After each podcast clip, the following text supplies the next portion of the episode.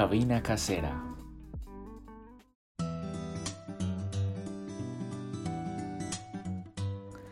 Hola, muy buenos días a todas las personas que se conectan a través de estos medios digitales para una nueva entrevista.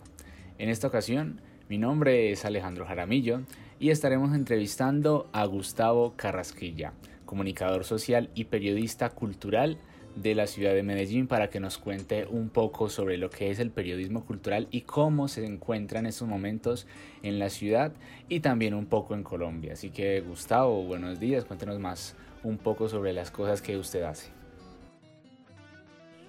Yo soy de todo, Alejandro. O sea, yo soy ingeniero electricista, comunicador social, periodista de la Universidad de Antioquia. Mm, trabajo a veces como periodista freelance, cultural, corresponsal. Eh, soy docente, investigador y consultor.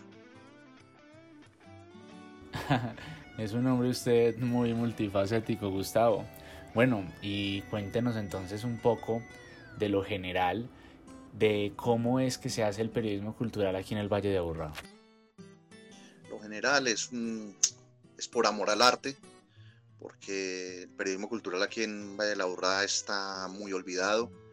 Eh, se trabaja sobre eh, algunas tendencias, eh, grupos independientes, sobre cosas que son situaciones como aisladas y que generan procesos de identidad, de paz, de cambio en la ciudad.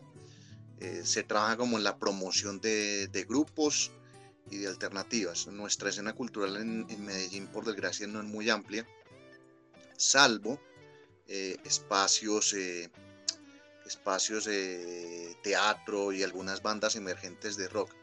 Pero si hablamos de un, de un periodismo cultural en la ciudad, lo hay y hay muy buenos expositores. incluso tengo pues colegas como Claudia Arango del Colombiano, Edgar Incapié que trabajaba en Telemedellín. Eh, hay muy buenos periodistas, pero como te digo, la escena cultural de la ciudad es muy limitada, entonces quedamos como con la expectativa de hacer más eh, en medio de, de una ciudad que no ofrece como mucha oferta cultural, que digamos. Tú al inicio me contabas que eras una persona que hacías de todo, bueno, ingeniero, comunicador social, etc. Eh, y con esto se me viene a la mente ¿Tú crees que para un periodista cultural hoy en día es mejor ser multifacético, saber sobre varias cosas, o es mejor especializarse en algo? Lo ideal sería que se, eh, que se especializara en, ciertos campos, o sea, yo tengo compañeros que son especializados en danza, en teatro, otros en cine, yo en un tiempo estuve pues como incursionando en cine y lo mejor es como que se vaya especializando como en ciertos campos como tal uno no puede, como los periodistas deportivos, eh, eh, transmitir tejo, tenis, básquetbol, no, se vuelve multifacético y se, pierde la forma. Y el periodismo cultural eh, se puede analizar desde varios campos. Yo lo intento hacer más que todo como desde la, función integradora y de, eventos que me llaman la atención, o sea, como nuevas tendencias culturales, mm, antes lo hacía sobre cine, sí sería mucho mejor que, se especializaran como en, un campo como tal, ya que tienen muchas aristas, muchas alternativas y es difícil digerir tanta información que llega mm, por todos los canales y, pues puedes saber de, muchas cosas, pero estar en propiedad de explicarlas, mm, muy pocos. Aquí, por ejemplo, en el Valle de Aburrá, ¿tú cómo crees que se está haciendo el periodismo cultural? ¿Crees que es algo que se hace mucho de agenda porque toca y que muchas veces se mandan a periodistas que ni siquiera están enfocados en ello? ¿O crees que estamos bastante bien informados en cuanto a hacer periodismo cultural? Mayoritariamente se hace de, eh, de agenda, cuando aparece pues el Festival de la Zarzuela de Medellín o la Feria del Libro o, situaciones muy puntuales en, esta ciudad, eso es lo que marca la agenda. Cuando estamos en, época de vacas flacas, como se dice, pues eh, ahora en diciembre o en febrero, ya uno puede tomar historias y las puede ir trabajando, o las puede ir trabajando por el tiempo. Puede seguir eh, proyectos, pero son muy espaciosos y uno los tiene que seguir, pero mayoritariamente todos los temas se marcan por una agenda y es la agenda eh, de, eventos que tenemos muy puntuales en la ciudad y que hay que cubrirlos. Entonces a veces eh, en los medios he visto que, que periodistas de, de, orden público hasta tienen que cubrir eventos culturales. Entonces, ¿cómo, o sea, qué visión te puede dar un periodista de, de orden público de la complejidad que es el mundo cultural?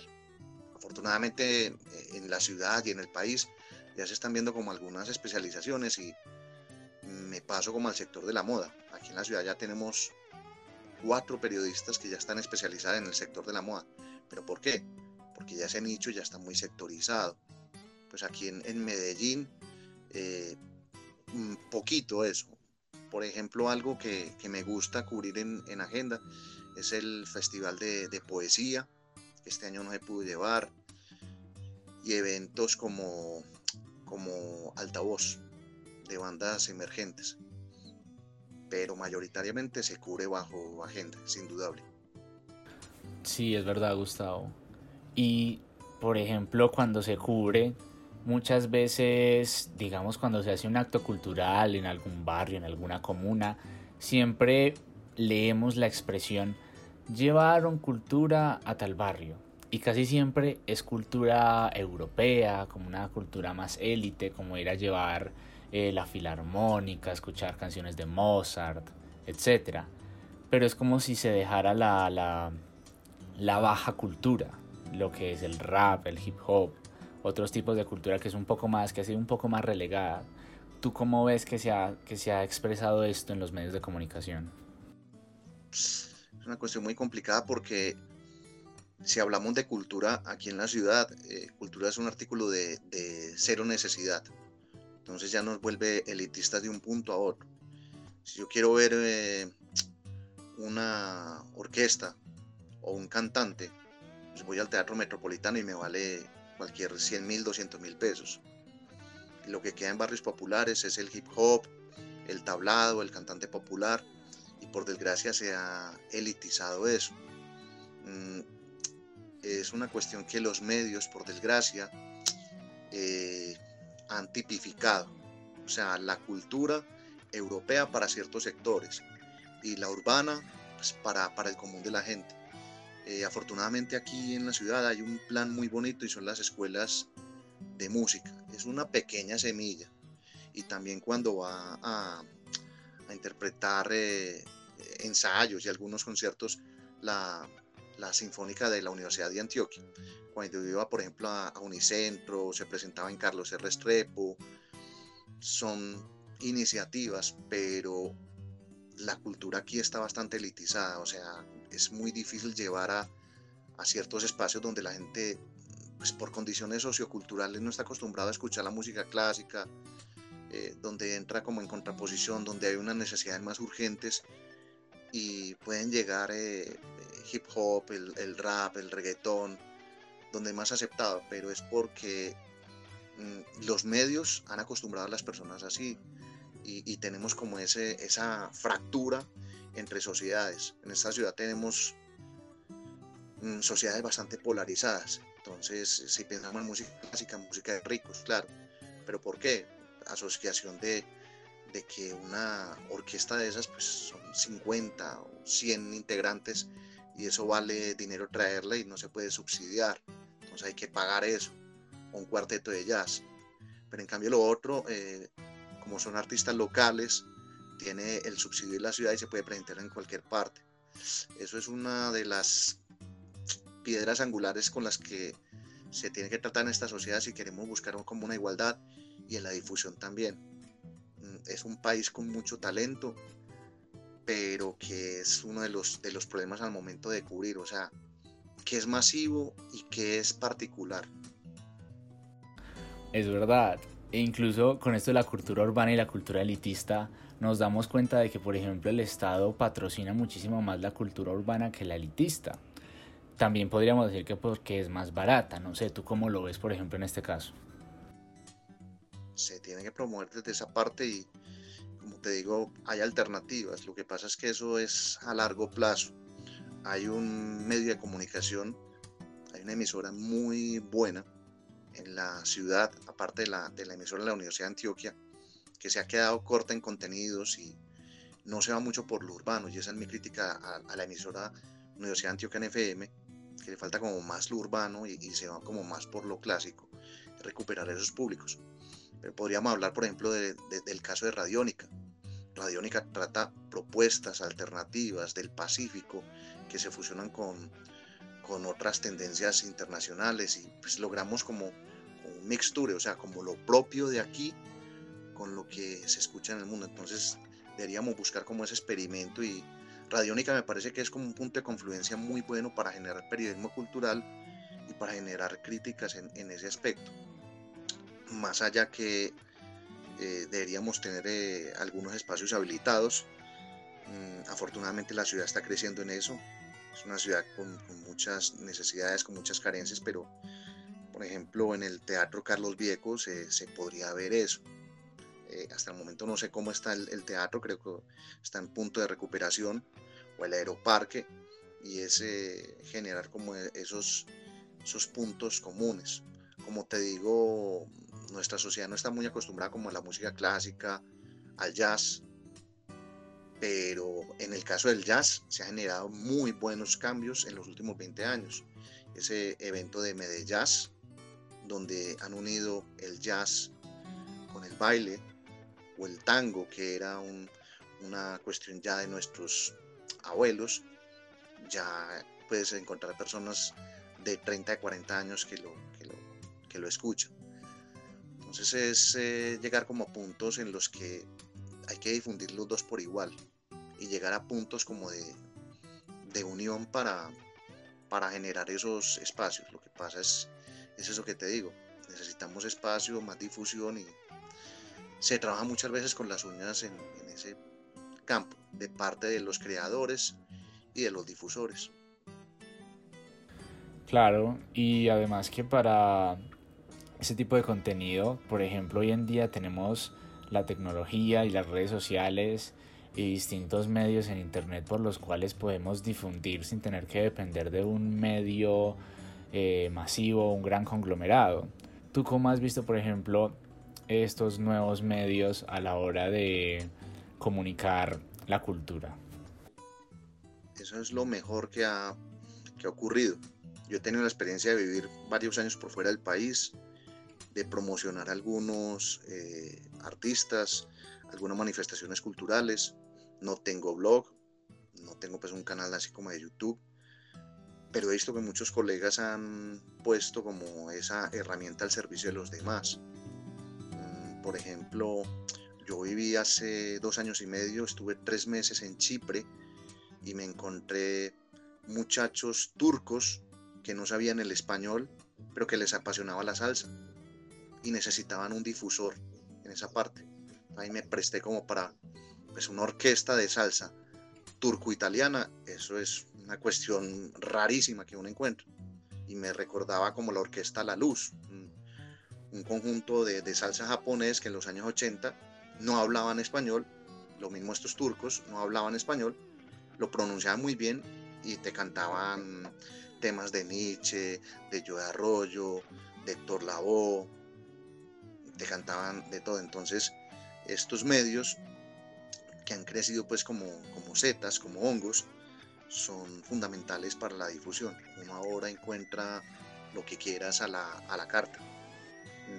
Mucho, o sea, te, te, enriquece mucho, pero al mismo tiempo también se, te, te saturan, que no alcanzas a escuchar todo lo que quieres y es una buena alternativa en, eso de los canales. Lo mismo las, las, películas. Ahora puedes ver películas de todas partes, más allá de, Instagram, de Facebook.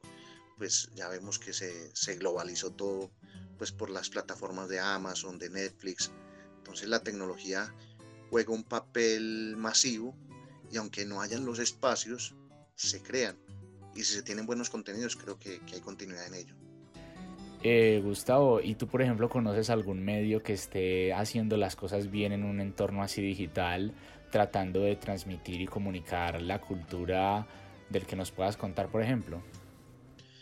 Desde lo masivo y especializado, tengo la experiencia de un gran amigo que se llama Gabriel, eh, Gabriel González, que tiene un portal que se llama Salsa con Estilo, y es especializado en salsa.